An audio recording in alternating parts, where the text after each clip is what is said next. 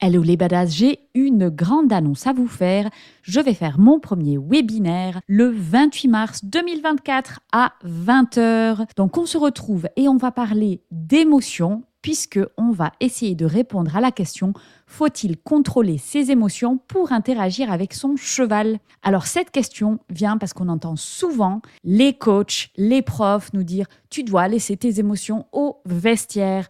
Donc on va vraiment explorer toutes les facettes des émotions, que ce soit les émotions de l'humain, les émotions du cheval et voir qu'est-ce qu'on peut faire avec tout ce bazar pour interagir avec harmonie avec son cheval. Alors n'oublie pas, si tu veux t'inscrire, tu vas dans la description du podcast, tu cliques sur le lien. C'est un webinaire qui est organisé avec Laetitia de Prenez Place. C'est le 28 mars à 20h.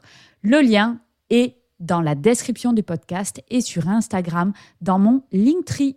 Donc n'hésite pas à aller réserver ta place. Bienvenue sur le podcast Vie ta meilleure vie, le podcast des gens qui ne rentrent pas dans les cases et décident de sortir des sentiers battus pour vivre leur version de leur meilleure vie sans compromis. Tu trouveras ici des conseils actionnables tout de suite pour passer à l'action et faire un pas de plus vers ta meilleure vie, ainsi que des interviews de personnes qui sont sorties du cadre classique et qui nous expliquent comment elles ont fait pour relever le challenge de créer son propre chemin. Vie ta meilleure vie, c'est aussi une communauté de badass qui se bouge et se soutient pour avancer même dans les moments difficiles. Si tu aimes le podcast, tu peux soutenir ce projet gratuitement en commentant sur Apple Podcast et en donnant une note de 5 étoiles au podcast sur ta plateforme d'écoute. Si le podcast t'aide dans ta vie, tu peux aussi soutenir ce projet financièrement sans engagement et à hauteur du prix d'un café sur la plateforme Buy Me a Coffee. Tu trouveras le lien dans la description du podcast. Et maintenant, place au nouvel épisode. Assieds-toi confortablement et je te souhaite une bonne écoute. Bonjour et bienvenue sur le podcast Vie ta meilleure vie. Alors dans cet épisode, j'ai l'immense plaisir de recevoir Lisiane qui est la cofondatrice de Union. Et alors ce concept que j'ai absolument découvert en découvrant Lisiane, donc merci d'avoir fait un truc comme ça. Si j'avais su que ça existait, j'aurais probablement suivi tout ce parcours. C'est un parcours de préparation au mariage 100% laïque, 100% en ligne et 100% fun. Et je trouve que c'est une idée, mais absolument merveilleuse, parce que c'est du dev perso pour les couples et se poser les vraies questions, les bonnes questions, pour en fait avoir une vie de couple hyper épanouie et hyper alignée. Donc je trouve que ça a beaucoup de sens. Je trouve l'idée géniale. Comment ça se fait que personne n'y avait pensé avant Lisiane? C'est une question qu'on se pose euh, très souvent avec Romain. Après, il n'y a pas personne qui a pensé dans le sens où, euh, par exemple, dans les pays anglo-saxons, c'est quelque chose de très développé. Okay. S'appelle le premarital counseling. Euh, mais c'est vrai qu'en France, c'est surprenant parce que nous, ça fait des années qu'on entend des couples qui se marient laïquement autour de nous euh, dire bah c'est hyper dommage et tout. Et du coup, c'est vrai que c'est bizarre que personne n'ait pris le sujet avant. Ok, et eh ben écoute, tant mieux. Comme ça, vous, vous pouvez développer cette idée qui est vraiment géniale. Et, euh, et, alors, du coup, je voulais te demander, parce qu'évidemment, ce n'était pas, euh, euh, c'était pas ton activité avant de démarrer Unio. Aujourd'hui, avec cette activité-là, est-ce que tu peux nous expliquer, nous dresser un petit peu le portrait de ce que c'est ta meilleure vie actuelle? Oui. et ben aujourd'hui, ma vie, c'est d'être donc entrepreneur avec mon mari. 100% sur Unio, même si on a eu là pendant deux ans un autre projet entrepreneurial à côté. Et euh, concrètement, ce, qu'on adore dans cette vie-là, bah, sur, l'aspect pro, c'est de, bah, d'être parti en fait de zéro, que ce soit l'outil ou le contenu de la préparation au mariage. Il y a trois ans, il n'y avait rien du tout. Du coup, c'est hyper gratifiant euh, quand on regarde le, produit tel qu'il est aujourd'hui, de se dire bah, c'est nous qui l'avons fait. Et puis d'avoir les retours évidemment des couples, ça c'est, c'est génial. Et après, sur la partie un peu plus lifestyle, euh, nous, ce qu'on recherche et ce qu'on a actuellement, c'est la liberté, la flexibilité, si bien euh, géographique.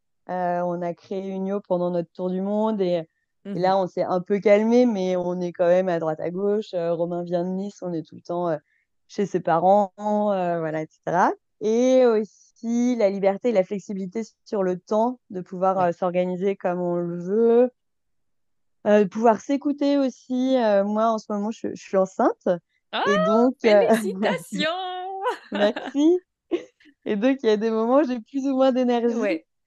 Et je me dis, mon Dieu, quel luxe, parce que si j'étais euh, salariée avec des horaires fixes, honnêtement, ce Mhm. serait compliqué. Là, quand il y a un après-midi où je le sens pas, j'ai pas d'énergie, bah tant pis, euh, je, je me repose et puis le lendemain, ça va mieux. Donc, euh, ça, c'est un vrai luxe que, que je trouve incroyable. Ah, génial. Écoute, euh, ça, ça donne envie en tout cas. Alors, est-ce que tu rêvais de cette vie-là enfant? Ou en tout cas, de quoi tu rêvais enfant? Non, pas de cette vie-là, de quelque chose de beaucoup plus classique, je pense. Parce que j'ai euh, reçu des messages assez contradictoires. D'un côté, euh, mes parents étaient assez originaux sur certaines choses. Par exemple, Mhm. quand on était tout petit, on partait en sac à dos cinq semaines, euh, fin fond de l'Asie, qui à l'époque, c'était quand même moins accessible que, que maintenant. Donc c'est vrai, d'un point de vue extérieur, euh, c'est pour les gros aventuriers, etc. Mais l'autre message, c'était quand même, on aime la sécurité, les études euh, classiques, euh, etc. Et du coup, moi, ce que j'imaginais, c'était plutôt, euh, oui, suivre un schéma très classique, me marier très jeune comme mes parents, euh, avoir euh, un CDI ou un poste très fixe. Enfin, eux, ils sont médecins, donc c'est pas vraiment fixe, mais en tout cas, c'est quand même hyper Oui, safe, entre guillemets. donc j'imaginais plutôt ça, ouais, quand j'étais petite. Ok. Et alors, qu'est-ce qui s'est passé pour toi? Tu as fait un cursus classique d'études. Qu'est-ce que tu as fait? Décris-nous un petit peu. Oui, bah, extrêmement classique pour euh, une bonne élève. Ouais. Euh, j'ai passé un bac euh, S avec un an d'avance et dans un lycée public à Saint-Étienne. Et, et je sais que c'est pas forcément le cas de partout, mais c'est quand même très répandu. Quand on est un très bon élève euh, en terminale S euh, dans un lycée public, c'est euh, médecine, droit ou prépa. Ouais. Que je regrette, enfin, je, re- je regrette rien de ce que j'ai fait, mais je regrette que le système fonctionne comme ça.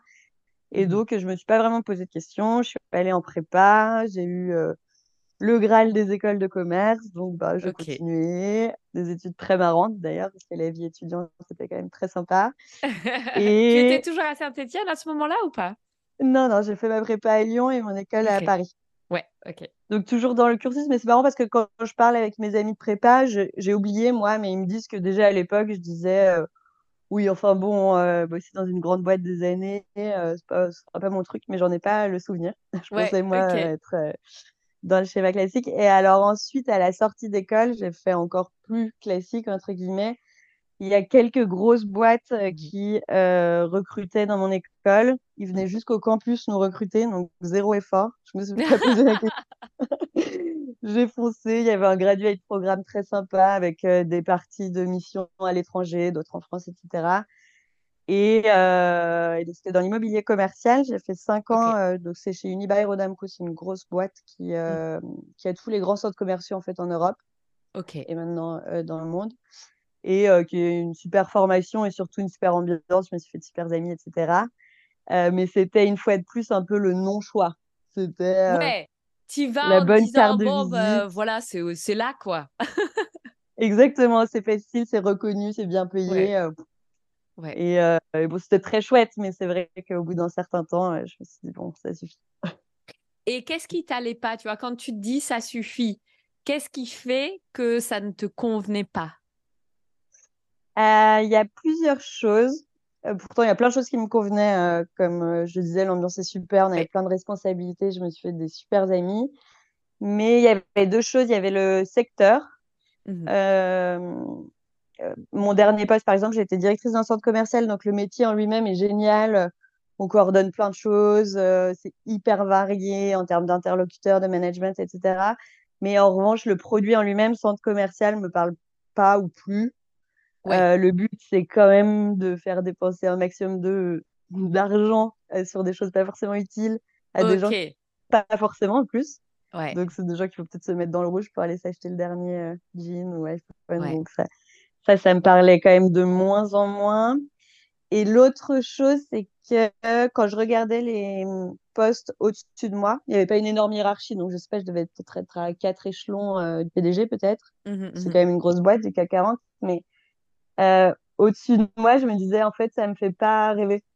Ouais. Parce que euh, bah, les postes devenaient de plus en plus euh, prestigieux, mais stressants. Ouais. C'est-à-dire que N plus de balles passer sa vie dans euh, dans le taxi, à, avoir 10 minutes pour préparer une conférence. Enfin bref, mmh. voilà, c'était une vie hyper stressante. Et en plus, l'aspect pyramidal faisait que ce que j'aimais dans la boîte, c'est-à-dire l'aspect hyper camaraderie et tout, on se parlait mmh trop, on sortait beaucoup, etc. Bah, en fait, plus on monte, plus on le perd parce que bah, parce qu'il y a l'âge évidemment, et puis il y a faut tenir une certaine stature entre guillemets, et, et du coup, ouais, leur vie ne me faisait pas du tout rêver, donc je me voyais pas évoluer dans les postes au-dessus. Ouais, ouais, ouais, je comprends tout à fait.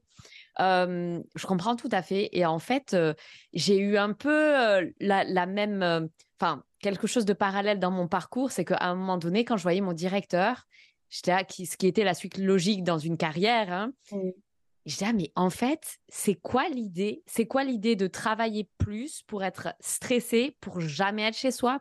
Enfin, vraiment, quand tu regardes tous les, tout le négatif, tu dis, mais est-ce que l'argent, parce qu'en gros c'est ça, hein, le seul bénéfice, on va dire, c'est l'argent, à moins que ça a beaucoup de sens ce que tu fais. Mais vraiment, je trouvais que le négatif, c'était beaucoup trop face au positif, tu vois. Et je ne sais pas si tu as cette vision-là, mais par rapport à euh, notre génération, et puis après, je pense qu'on a à peu près le même âge, je pense qu'il y a une recherche de sens qu'il n'y a plus, enfin, tu vois, le, la, génération de nos parents était peut-être beaucoup plus, OK, c'est ça la voie, et tu te poses moins de questions, tu vois. C'est voilà, tu fais ton boulot, tu taffes, c'est comme ça. Et tu te poses pas la question de est-ce que ça a du sens ce que je fais, est-ce que j'ai un impact positif, pourquoi je fais les choses? Et c'est vrai que ça, je pense que c'est quelque chose qui est vraiment euh, que nous, peut-être notre génération, on a été les premiers à se poser ces questions-là. Ah oui, clairement, il y a un fossé euh, générationnel là-dessus. Je pense qu'il y a un autre fossé avec celle qui arrive derrière. C'est encore un délire. Mais c'est sûr, par rapport à, la génération de nos parents, euh, c'est très différent. Et, euh, et puis, il y a le côté, tu disais, donc le gain, entre guillemets, c'est de gagner plus, d'avoir plus de pouvoir, etc. Mmh. Mais en fait, ça, je me rends compte avec notre mode de vie et tout, qu'il est tout relatif dans le sens où, en fait, quand tu es dans un système assez classique, tu as aussi un surcoût, en fait, lié à ça pour tout ce que tu fais. Tu vas partir euh, en train le vendredi soir, revenir le dimanche soir, bah, tu vas payer deux fois plus cher, etc. Donc, en fait, mis tout dans la balance, il y a ça aussi à regarder qui, euh, en fait, euh, c'est, il y a vraiment un surcoût à être sur des horaires classiques dans des grandes villes, parce que moi, le poste que je faisais, c'était Paris ou rien, et du coup, bah, il y a évidemment tous les coûts associés, etc. Donc, euh, donc il y a cette, dimension aussi. Oui, mais tu as tout à fait raison, c'est, c'est très vrai. Alors nous, on a été expat pendant quelques années et en fait, ça fait toujours rêver parce que c'est des postes où en général qui sont plutôt confortables financièrement et qui viennent avec un certain package. Mais en fait, le, le, fric que tu dois dépenser, parce que du coup, tes vacances, c'est quoi? Ben, Tu retournes en général euh, euh, dans ton pays, que ce soit la France, ou alors tu fais un voyage, mais c'est pas. Tu vois, moi, je suis mariée avec quelqu'un qui vient de Nouvelle-Zélande. Donc, tu reviens une fois en ah France, une fois en Nouvelle-Zélande. Et voilà, ça ah y est, tu vois, tu as fait. et, et, donc, tu as dépensé ton argent pour en fait voir ta famille. Donc, ce c'est pas forcément exactement là où tu aurais aimé aller. Et en plus, il y a un coût, tu as tout à fait raison de le souligner il faut le vouloir, quoi. Il faut vraiment le vouloir, des postes comme ça. Moi, je trouve ça, je trouve ça vraiment pas, pas chouette, quoi, comme, euh, comme vie. Donc, euh, ouais, merci de, de partager ça. Et alors, du coup, tu te rends compte, OK, là, bon, ça n'a pas l'air top, enfin, j'ai pas trop, ça me fait pas rêver la suite. Donc, qu'est-ce que tu te dis dans ta tête? Euh, Je n'avais pas de vision très long terme. J'avais mmh une vision assez court terme qui était déjà la première, je voulais quitter Paris. Ouais. Euh, donc du coup, j'ai démissionné. Ils m'ont récupéré parce qu'il se trouve qu'un poste euh, se libérait à Lyon, donc euh, parfait. Je me suis dit bon, on va pas faire la fine bouche, c'est quand même une bonne étape pour justement pour justement faire cette transition. Et ensuite, sur le plan perso, j'ai rencontré Romain, donc, qui est aujourd'hui mon mari. Et en fait, très vite, on a parlé d'un tour du monde. Ok. Moi, j'en avais déjà fait un, enfin, j'aime pas forcément trop ce mot, mais un long voyage euh, pendant mes études avec des amis. Et je m'étais toujours dit, la personne que je vais rencontrer, j'ai envie de refaire ça avec elle. Ouais. Et donc, quand on s'est rencontrés, on a parlé assez vite et on a fixé une date de départ. Ouais. Euh, qui était plutôt calée sur son agenda pro à lui. En fait, lui, il était ingénieur travaux. Et donc, il avait un gros chantier qui se finissait en octobre 2020. Euh, et moi, il se trouve que du coup, j'ai démissionné en octobre, euh, fin 2019. Et donc, pour le coup, j'ai eu une période assez pénible et de flou pendant un an, mais avec cette deadline de départ en voyage un an plus tard. Et, donc, l'horizon, pour le coup, il était court terme, c'était ce voyage. Et on ne savait pas du tout, ni Romain ni moi, ce qu'on ferait après. ou C'était vraiment ce voyage. Et est-ce que tu avais des peurs qui étaient liées à ça? Est-ce que tu vois, tu étais un peu dans le doute, genre, bon, ok, je démissionne parce que je sais que je ne veux plus ça, mais je ne sais pas ce que je veux. Donc, il y a ce, voyage et puis on éteint le cerveau, on verra bien après. Ou est-ce que tu étais plutôt en panique? J'étais pas du tout en panique. Euh, en revanche, je m'étais dit, OK, je vais essayer de mettre à profit cette, euh, cette année pour y voir un peu plus clair. Euh, donc, j'ai testé plusieurs choses. j'ai été dans une start-up de trottinette électrique, ça m'a pas du tout plu.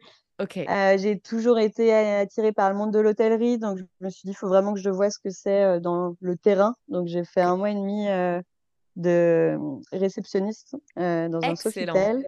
Ouais. ouais. c'est pas mal de tester parce qu'on se rend compte de la réalité et pour le coup, mais c'était pas une très bonne expérience dans le sens où il y avait une peu de pression, mais une super mauvaise ambiance entre les gens et tout. Et, et moi, c'est vrai que je venais peut-être du monde des bisounours où c'est censé être une boîte hyper complète, celle où j'étais avant et tout. Mais en fait, finalement, les gens ils sont hyper sympas. Et là, j'ai été surprise que dans un environnement où tu dis il y a quand même un peu moins de challenge, etc., mmh bah, ce soit beaucoup plus euh, crépage de, de chignons, etc. Donc, je suis contente de l'avoir fait. Et en parallèle, j'avais un projet, j'avais envie d'ouvrir une auberge de jeunesse tôt ou tard. Mais pareil, c'était quand même un peu frustrant de se dire de toute façon, il y a ce voyage. Donc, euh, j'ai beau faire des business models, des machins, euh, ça, ça, reste quand même très hypothétique. Donc, euh, je n'étais pas du tout effrayée ou quoi que ce soit, mais un peu frustrée de d'essayer de creuser, de pas trouver une réponse hyper limpide sur qu'est-ce que tu as envie de faire plus tard. Quoi. Ok. Donc, je suis partie en, en, tour du monde sans savoir, sans avoir de vraies réponses. J'avais quelques petites réponses. J'avais fait un coaching euh, de, euh, de réorientation, entre guillemets. Euh, mais ça n'avait pas débouché sur un truc hyper clair. Ça avait juste mis en avant des réponses qu'en fait j'avais déjà sur ce que j'aime, ce que j'aime pas, etc. Donc bon, c'était pas à jeter, mais c'était pas waouh, ça y est, je, je vois plus clair quoi. D'accord. Donc dans ce, ce flou, ou en tout cas, voilà, il n'y a pas de réponse claire sur ce que tu veux faire après, vous mmh. partez en voyage. Donc, vous partez en 2020. Plein Covid. Waouh Comment vous avez fait? Eh ben, en fait, tout le monde a essayé de nous décourager un peu. Euh, nous, on s'est dit, mais pas du tout. Euh, d'ailleurs, les personnes qui ont voulu nous décourager deux mois plus tard, après notre départ, étaient là, mais mon Dieu, euh, vous avez tellement bien fait. Et en fait, on est parti la veille ou l'avant-veille du deuxième confinement. Donc, on pouvait encore partir un peu la panique parce qu'on pouvait pas prendre les billets d'avion tant qu'on n'avait pas nos résultats PCR, mais machin. Enfin bref, c'était euh, c'était un peu sport. Mais euh, on est parti. Je trouve que le premier pays qu'on avait prévu, euh, c'était l'Égypte et ils n'avaient aucun problème avec le Covid. Enfin, il n'y avait pas de. Ils étaient relax. ouais. Mmh ouais, ouais, ouais. et donc après, en revanche, on a adapté notre itinéraire au fur et à mesure en fonction de cette contrainte-là qui m'a pas empêché de, de, choper le Covid euh, en Tanzanie, mais bon. En Tanzanie, excellent. De tous les pays, c'est en Tanzanie. J'adore. C'est dans le pays où il était interdit de dire que le Covid existait que je l'ai chopé. Excellent. Et eh ben voilà. Donc, tu n'as pas chopé le Covid. non, une pneumonie qui m'a enlevé depuis deux ans le goût et l'odorat. Waouh, ok. Et alors, euh, pendant ce voyage-là, vous êtes parti combien de temps déjà? 14 mois. 14 mois, donc un petit peu plus de un an, un an et deux mois. Et, en fait, vous, c'était quoi votre, votre but dans ce voyage? Est-ce qu'il y avait vraiment un but ou c'était juste non, on va profiter à fond, on va le faire avant de, je sais pas, s'implanter, faire un truc un peu sérieux ou c'était quoi l'idée de ce voyage? Honnêtement, c'était vraiment de profiter à fond. Euh, on n'avait pas d'arrière-pensée. Euh, non, vraiment, c'était de, de, profiter à fond, ouais. Ok. Et alors, qu'est-ce qui fait que le voyage s'arrête à un moment donné? Euh, C'est ce qu'on avait prévu, 14 ans. Mais euh, donc, comme je le disais, on, était parti en se disant on va juste profiter. Et en fait, euh, c'est un peu le hasard des choses qui a mmh fait que dès le premier pays, en fait, on a commencé à parler du NIO et à travailler dessus en parallèle. Ok. Et, ouais. Et finalement, euh, du coup, pendant le voyage, on a un peu alterné les périodes. C'était quand même très confort. Et finalement, je pense que c'était pas mal pour moi parce que autant Romain sortait de son poste directement, autant moi, j'avais eu ma période de flottement avant. Oui. Donc, ça aurait peut-être fait un peu long euh, de pas avoir de. C'est un projet, le voyage, mais euh, c'est plus contemplatif, etc. Oui. D'avoir un projet vraiment euh, à faire, quoi. Je sais pas Ouais, comment un dire, truc à construire, je vois ce que tu veux dire, ouais, qui a quand même une activité cérébrale derrière et une activité. exactement. euh, ouais, ouais, ouais, euh, je, je comprends tout à fait. Et euh, mais alors, du coup, comment c'est arrivé cette idée de Unio pendant le voyage alors?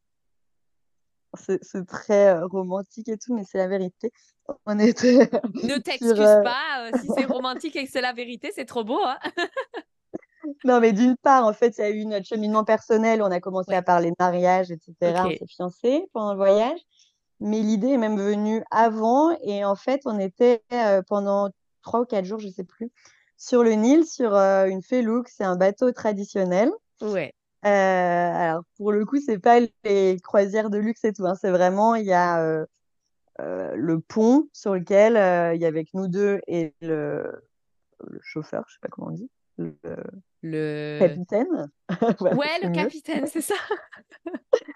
Euh, et donc, on dormait, mangeait, passait nos journées sur euh, Mhm. ces, euh, je sais pas, 3 mètres carrés, j'ai aucune notion de, de l'espace.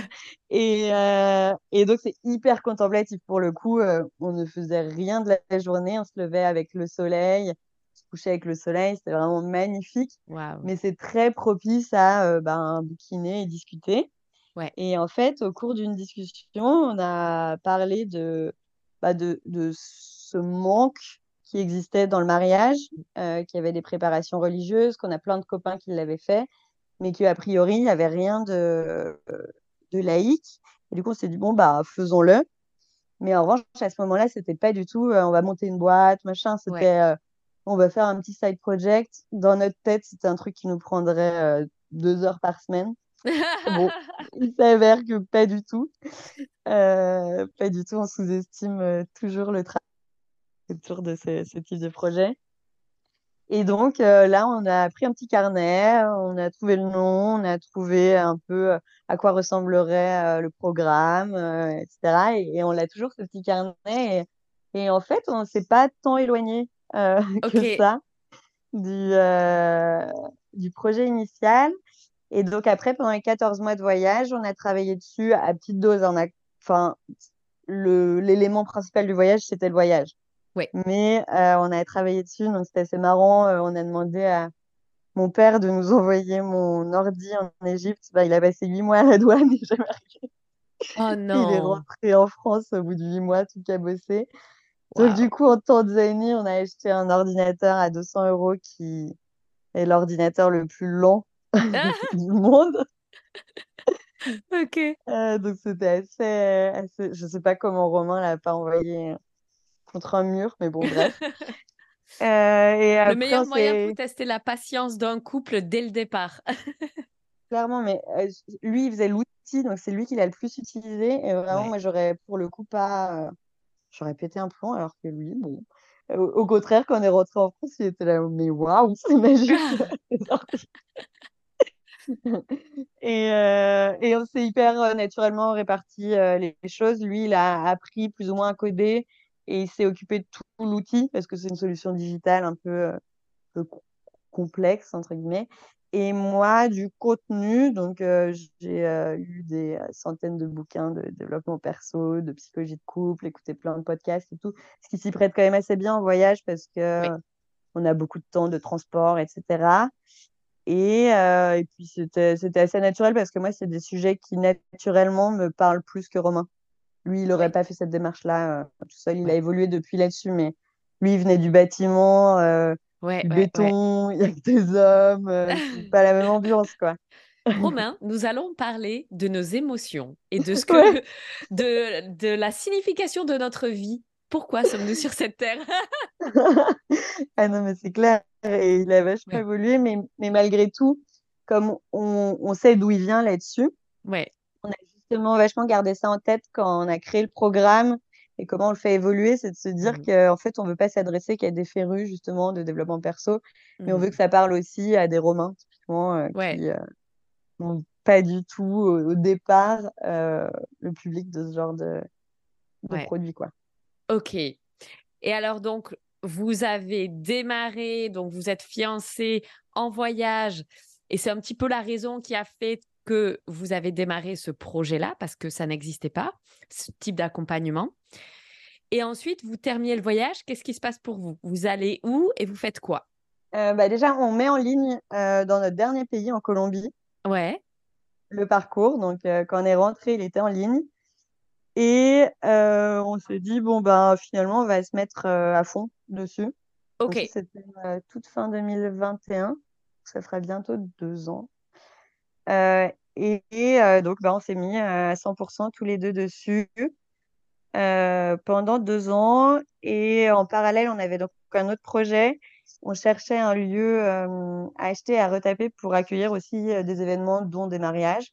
Ok, Et, et ça, pour le coup, ça a été compliqué aussi euh, parce que c'est euh, c'est complexe, mais euh, il y a beaucoup de contraintes législatives en France pour ouvrir un lieu, notamment en zone agricole, etc. Et donc, on s'est un peu cassé les dents dessus depuis deux ans, mais, mais voilà, on a, on a eu ces deux projets en parallèle là pendant deux ans depuis notre retour. ok. En plus de notre mariage, etc., bien sûr. mais- Et vous vous êtes mariés quand? Ben oui, du coup, vous êtes mariés quand? C'est encore folklore, ça. On devait se marier en juillet 2022. Ok. Le lieu où on devait se marier était nouveau et devait faire des travaux euh, qui n'avançaient pas du tout. Donc, euh, quatre mois avant le mariage, ils me disent, mais si vous voulez, mariez-vous euh, ailleurs, sauf que bah, il y a des délais de deux ans. euh, J'adore. et, ouais.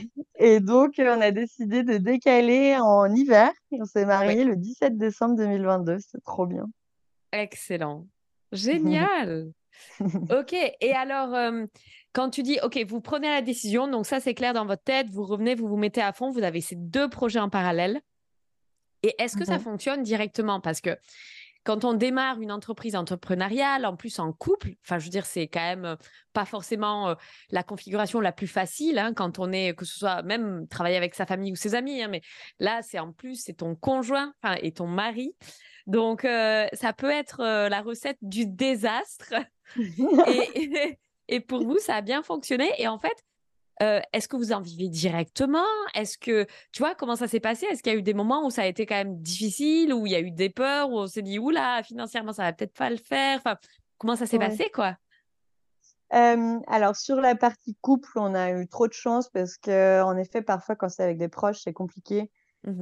Et, et nous, pas du tout. Euh, on s'est jamais pris la tête, tout est fluide, euh, c'est hyper euh, clair qui fait quoi, etc.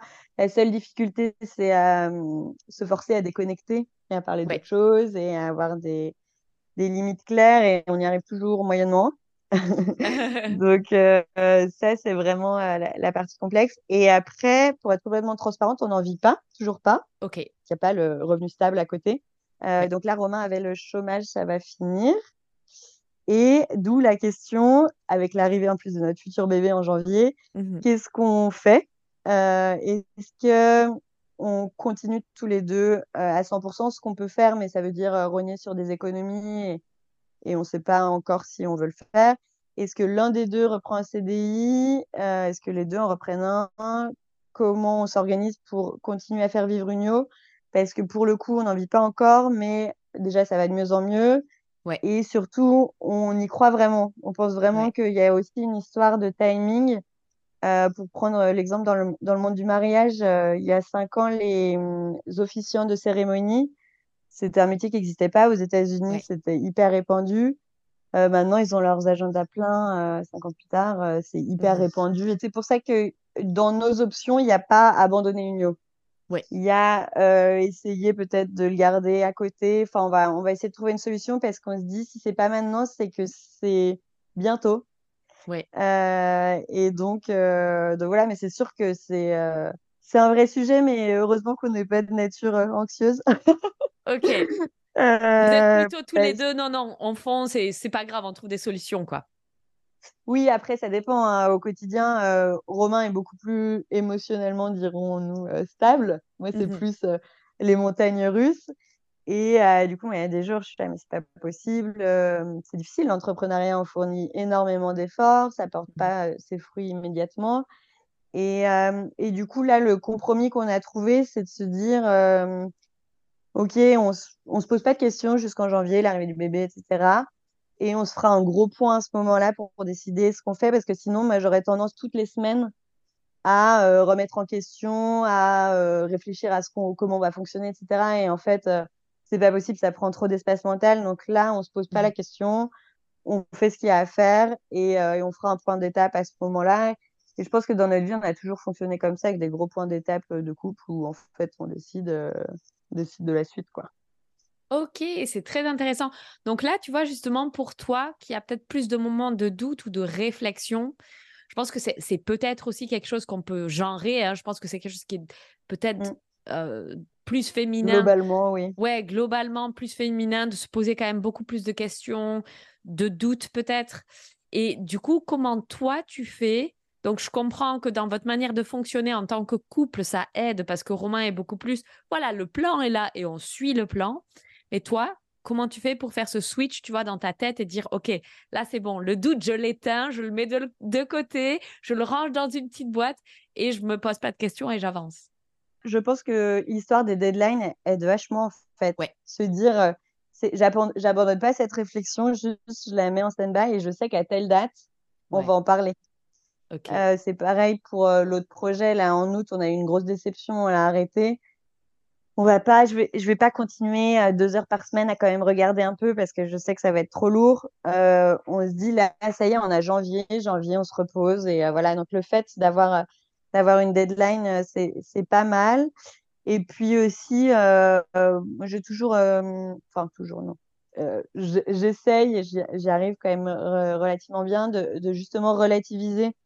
Je me dis, ok, c'est quoi le, le pire des scénarios, honnêtement, c'est que on doit rechercher tous les deux un emploi. Mmh bah, c'est pas dramatique. Au pire, on fera ça même, même deux ans, trois ans je veux dire, on n'est pas en plus dans notre situation, on a fait des grandes études, etc. On n'est clairement pas les plus euh, précaires. Mmh mmh Donc, euh, bah, voilà, je me dis toujours, bah, au pire, ce sera ça, et puis, euh, puis c'est pas grave, ce sera pas dramatique. ouais, écoute, c'est génial, c'est génial d'arriver à relativiser. Je pense que c'est quelque chose qui est vraiment très personnel et qui est, qui est une tâche plus difficile pour certains que pour d'autres. Tu vois, de se dire, bah voilà, comme tu dis, hein, au pire, qu'est-ce qui se passe? Ça, a priori, ça va. oui, c'est ça. Après, c'est pas toujours facile. Moi, il y a des euh, certaines fois, je dis à Romain, oh là là, mais euh, qu'est-ce qu'on va faire, etc. Mais globalement, le mindset global, c'est que j'arrive toujours à, me redire ça. Ouais. Ok. Et alors, justement, en termes de mindset, euh, est-ce que tu peux me dire déjà si tu as eu des échecs et si oui, comment tu le vis et comment tu, tu évolues avec ces échecs ou avec ces choses qui se passent dans ta vie? Euh, C'est un, sujet marrant parce que euh, jusqu'à il y a très peu, mon père a passé euh, ma vie à me dire qu'il fallait que j'en ai, que c'était sain. Et mais c'est vrai que j'en connaissais pas jusqu'à présent. Ma fille, tu n'as pas eu d'échec, ça va pas du tout. Il va falloir en trouver un.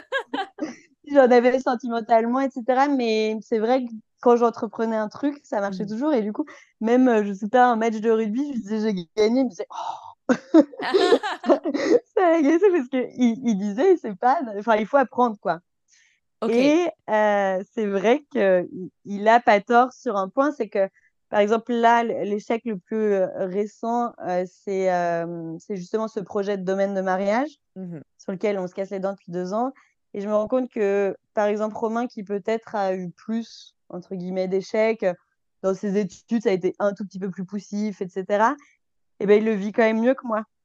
Moi, c'est vrai ah, que, comme c'était, entre guillemets, le premier, enfin, le premier, non, j'en ai du petit, mais enfin, premier gros, et ben, c'est vrai que ça a été beaucoup, euh, beaucoup plus dur euh, pour moi. Et ce qui est très dur, je trouve, dans ce genre de situation, c'est justement de savoir, euh, euh, de fixer quand persévérer, quand abandonner, etc. Et ça, c'est hyper inconfortable, je trouve.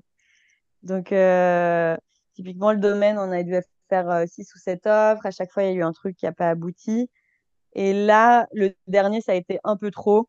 Et du coup, ma solution pour pas devenir folle avec ça, ça a été de dire on fait une pause, en fait, tout simplement. C'est trop là. À chaque fois, on se projetait vachement. On tombe de plus en plus haut parce qu'on va toujours plus loin dans le projet. Mmh et là, le dernier en date, c'était celui de trop et on s'est dit stop. et finalement, je pense que c'était la bonne solution parce que là, quelques mois plus tard, ça commence à regermer et on se dit que si on le refait, on le fera différemment. On prendra le problème dans un autre sens. On se rend compte de ce qu'on a mal fait. Mmh on a foncé tête baissée dans des trucs alors que peut-être qu'il aurait fallu, je sais pas, avoir un conseil d'un avocat en amont, enfin plein de choses comme ça.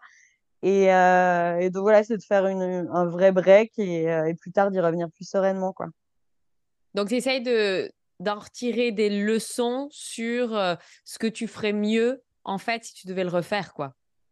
Ouais. est ce que j'aime bien, mais parfois ça prend du temps parce que à, vivre, c'est difficile. Ouais. Mais tu vois, ce que j'aime bien, c'est que tu parles de pause. Mm. Tu parles pas, ok, ça y est, c'est fini. Et, et, et le deuxième élément dont tu as parlé, c'est c'est que c'était celui de trop. Et je pense que euh, à un moment donné, s'arrêter ou dire non, c'est c'est pas un échec, c'est un échec parce que le projet n'aboutit pas sur un résultat qui était espéré de départ. Mais en réalité, est-ce que finalement, c'est pas le meilleur résultat maintenant? Parce que sinon le coût que ça demande en termes d'énergie, en termes de, de, de place mentale, serait tellement énorme que ça serait pas un bon projet en fait et que ça peut-être ça se casserait la figure juste quelques pas après. Oui, c'est sûr, c'est sûr. Mais euh, là-dessus, par exemple, Romain et beaucoup de philosophes arrivent vachement à, à intuiter ça. Moi, c'est un peu plus compliqué. Je me dis, euh, ben, ouais, je, me, je le vis plus comme un échec que lui. Ok. C'est pas, pas évident. Ouais. Et c'est quoi comme émotion que ça, ça vient chercher chez toi, du coup? Je suis déçue et puis euh, un peu de remise en question, euh, dire qu'est-ce qui, qu'est-ce qui nous manque, qu'est-ce que euh, et ce qui est difficile aussi, c'est que moi de mon côté, je suis vachement entourée d'entrepreneurs qui cartonnent dans mes potes d'école notamment. Et du coup, ça c'est un peu la difficulté de se dire évidemment on grossit le trait, mais pourquoi il y a que nous qui décollons pas là ou ça, ça c'est un peu difficile. Ok, donc il y a un petit peu de comparaison peut-être avec ce que des des personnes autour de toi. C'est ouais, c'est dur de s'en affranchir complètement. Après, ça me bouffe pas euh, au quotidien du tout. Mmh mais euh, mais il y a un peu de ça, je pense, oui. Ouais. Est-ce que tu mets des choses en place du coup pour essayer de dépasser ça? Non. Euh, quand on en parle avec, bah, surtout avec Romain, c'est c'est d'essayer de voir la big picture. C'est OK, ils, cartonnent de fou, mais est-ce que, par exemple, le domaine dans lequel ils ont entrepris, ça m'aurait euh, fait vibrer? Non. Euh, est-ce qu'ils se retrouvent pas dans, avec des investisseurs, etc., dans des situations qui, en fait, nous, euh, ne correspondent pas au schéma de vie dont on a envie, etc. Non, c'est faire un peu ça, ouais. Ah, j'adore. Ok. Mmh Est-ce que dans ton entourage, donc tu as parlé de ton papa, qui lui voulait que mmh tu échoues, je trouve ça absolument génial. Il faut que tu apprennes à gérer l'échec. C'est la seule chose que tu n'as pas eu dans ta vie, ma vie. Mais en fait, est-ce que tu avais un entourage qui était encourageant? Est-ce que tu avais des exemples comme ça à suivre qui font que tu as pris à un moment donné la voie que tu voulais? Alors, dans ma famille, pas du tout. Ok. Euh, enfin, mon grand-père était entrepreneur, mais entrepreneur de l'époque, donc encore plus fou, je trouve. Enfin, euh, avoir euh, arrêté l'école au collège et avoir quand même monté des boîtes de carton. Enfin voilà.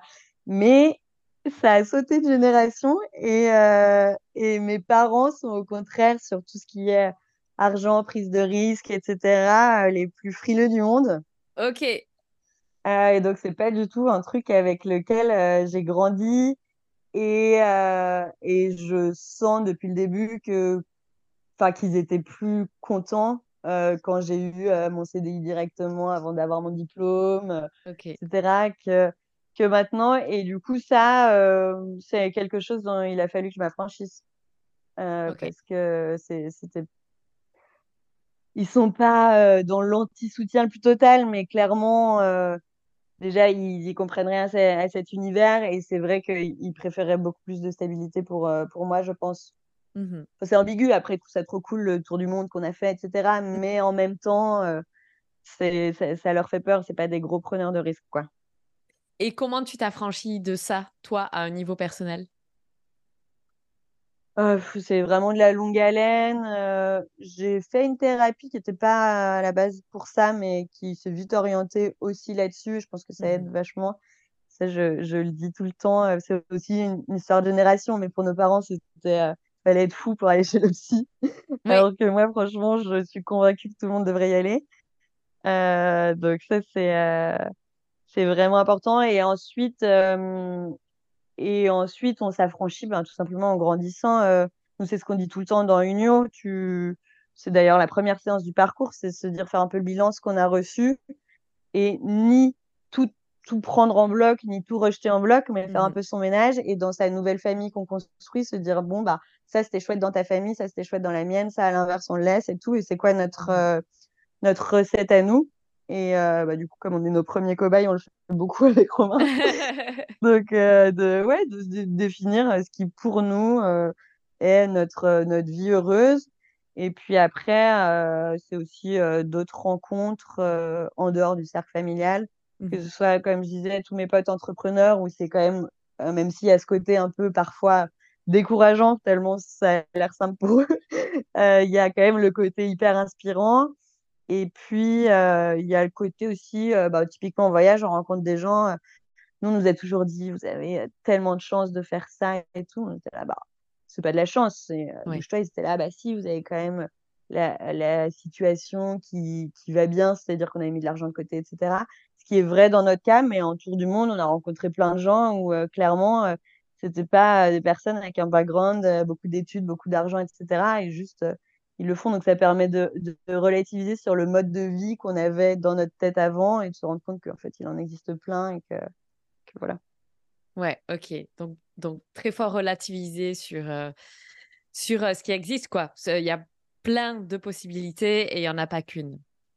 Ah oui, tout à fait si la jeune Lisiane, elle te voyait maintenant, est-ce qu'elle serait fière de toi? Pense qu'elle serait plus fière dans le mindset dans lequel j'ai été élevée, des études que j'ai faites, etc. Peut-être de la vie de famille que je suis en train de construire. Et après, je pense que non, sur le sur l'aspect entrepreneurial, etc., elle se dirait peut-être euh, what the fuck. J'adore. J'adore. Tu la surprends. Ouais. Là-dessus, oui. Et du coup, là, on a regardé un petit peu tout ton parcours jusqu'à maintenant. Et si on regarde devant, quels sont vos rêves pour la suite? Alors bon, il y a un gros rêve qui va se concrétiser et ça va être une petite tornade là qui va venir dans votre vie dans quelques mois. Oui. Mais du coup, là, je te prends avant la tornade. Donc, quels sont vos rêves pour la suite? Euh, Alors, si là, on pouvait claquer des doigts et que qu'on ait la vie exactement comme on, on, l'espère, ce serait que Unio, d'une part, euh, commence à, à cartonner, mais pas cartonner dans le sens, on veut pas lever des millions auprès de, de banques. Enfin, mmh mmh voilà. Euh, nous, la vision qu'on en a, c'est une petite PME qui nous permet d'être toujours flexible, éventuellement avec une ou deux personnes pour nous décharger sur certaines choses, mais c'est euh, ouais c'est ça notre vision de la réussite pour Unio. Euh, et l'autre projet, ce serait chouette qu'on trouve enfin un lieu qui, qui, fonctionne parce que moi, justement, il y a une autre partie de ma personnalité qui est hyper euh, créative. J'adore ça, euh, la déco, le do it yourself, etc. Et donc, avoir ces deux projets, ce serait vraiment chouette parce que bah, un lieu à rénover, ça me permettrait de m'exprimer sur toute cette partie-là. Mmh et euh, Unio, c'est quand même plus intellectuel. Ça, ça, peut parfois me frustrer que ce soit 100% en ligne. Euh, même, euh, je sais pas, sur la com, on n'a pas d'objet à montrer. Mmh c'est voilà, c'est purement intellectuel. Et donc, ça, moi, je trouverais que personnellement, ce serait mon équilibre parfait d'avoir ces deux projets. Et, et après, sur l'aspect liberté financière, bah oui, si les deux fonctionnent correctement, ça nous permettrait de vivre la vie qu'on qu'on souhaite, qui est qui moi je me vois pas euh, bosser linéairement pendant des années euh, typiquement les longs voyages euh, c'est quelque chose qu'on veut refaire en famille donc donc voilà avoir cette liberté financière via nos entreprises qui nous le permettent Mais après, comme je le disais, ça c'est vraiment le scénario idéal. Si, euh, je sais pas, une autre école jamais ou j'en sais rien, c'est pas dramatique. En fait, on a l'objectif et il y aura d'autres chemins. En fait, si, euh, comme je disais, on doit reprendre tous les deux un CDI euh, pendant deux trois ans avant de se lancer dans autre chose, etc. Bah, ce sera chouette aussi. Euh, moi, la seule chose, c'est que là, je, je pense, là, on habite à Lyon. Euh, j'ai pas envie de retourner dans un CDI à Lyon parce que j'aurais un peu l'impression de revenir en arrière, entre guillemets. Ah ah. Donc là, ce qu'on se dit, c'est que si jamais on recherche euh, des jobs, on a envie que ce soit un peu couplé à un aspect un peu aventure. Donc, euh, je sais pas, de l'expatriation ou au moins une autre Mhm. ville pour, euh, pour avoir l'aspect à la fois découverte plutôt que juste, ah, je reprends un job. euh. Ouais. Donc, Ouais, je euh, comprends. Mm. mais c'est, à la fois trop chouette d'avoir toutes ces options et à la fois, euh, je pense qu'il y a beaucoup de gens qui seraient très mal à l'aise. C'est inconfortable. hein. En fait, on ne sait littéralement pas dans six mois ce qu'on fera où. Euh, on sait pas non plus ce que ce sera la vie avec un bébé. Enfin bref, c'est, euh, c'est quand même fou l'incertitude, mais bon, euh, ça, ça nous convient quoi. On a une boussole globale, mais alors après sur le chemin, il est, Ouais. il est très incertain quoi. Mais je pense que c'est, je pense que ça revient à quelque chose qui est très individuel. Il y a des personnes qui vont détester euh, Mm. votre vie et se dire, euh, écoutez, mais c'est quoi? Mais quelle horreur! Et puis il y a d'autres gens qui vont se dire, mais c'est génial ça. Écoute, nous, on, euh, on était expat, on a, on a fondé une famille en expatriation euh, pendant le Covid avec des voyages, des trucs, des aventures absolument euh, complètement folles où là, toute notre famille se disait, what the fuck? Donc finalement, tu vois, pff, non mais chouette, Tu nous vois. enfin, comprends. oui, tu vois, allez, allez-y. Enfin, tu verras Ouais. bien. Et puis à un moment donné, il y aura peut-être un besoin d'autre chose euh, à un moment donné. Et voilà. Et moi, ce que j'aime beaucoup dans votre histoire, c'est c'est euh, go with the flow. C'est OK, là actuellement, on a besoin de ça. Il y a des rendez-vous. Vous prenez rendez-vous avec vous-même dans votre vie pour dire OK, on reparle du projet en janvier. Voilà, c'est très clair. Jusque-là, on suit le flow. Et je trouve que c'est très, très sain comme, euh, comme manière de fonctionner, en fait. Euh, bah, j'espère. Euh, après, ce qui est difficile, je pense, c'est, euh, je sais pas si tu as eu des moments comme ça dans ta vie, c'est euh, à l'instant T d'avoir des envies contradictoires. Par Mhm. exemple, là, moi, euh, dans la même journée, je peux te dire euh, expat euh, à Séville, génial. Et après, ah ouais, mais j'ai quand même envie d'avoir une maison, de l'espace pour avoir, je sais pas, mon atelier de couture dans la maison. Enfin bref. Et c'est pas forcément évident. Je pense que c'est une personnalité aussi avec plein d'envies très Mhm. variées. Et euh, ça, c'est un des challenges que j'ai de, de réussir à, bah, à hiérarchiser, en fait. Ouais, je pense qu'il y en a un qui prend toujours le pas sur l'autre. Et après, il y a aussi des, des moments de vie. Euh, je pense que nous, on a, on était expatriés avant d'avoir des enfants. Mhm. Euh, et, et du coup, c'est vrai que ne pas avoir d'enfants à cette époque-là, ça donnait une flexibilité vraiment géniale. Je te dis ça. Après, je connais plein de familles d'expats qui font aussi avec des enfants, tu vois. Mais nous, le Mhm. besoin de stabilité, le besoin d'autre chose, c'est venu après. C'est venu, OK. Après, euh, euh, on est rentré en France quand notre fille a- a- avait deux ans. Et en fait, Mhm. c'était le moment où on s'est dit, bon, là, on a envie d'autre chose. On n'a pas envie Ouais. d'être, d'habiter dans la pampa au fin fond de l'Indonésie, où il n'y a pas assez de, de, de structures médicales ou de choses comme ça. Voilà. Mais après, je connais d'autres couples d'expats qui sont 100% OK avec ça, des couples qui sont avec des enfants dans la, au fin fond de l'Afrique dans des conditions de ouf.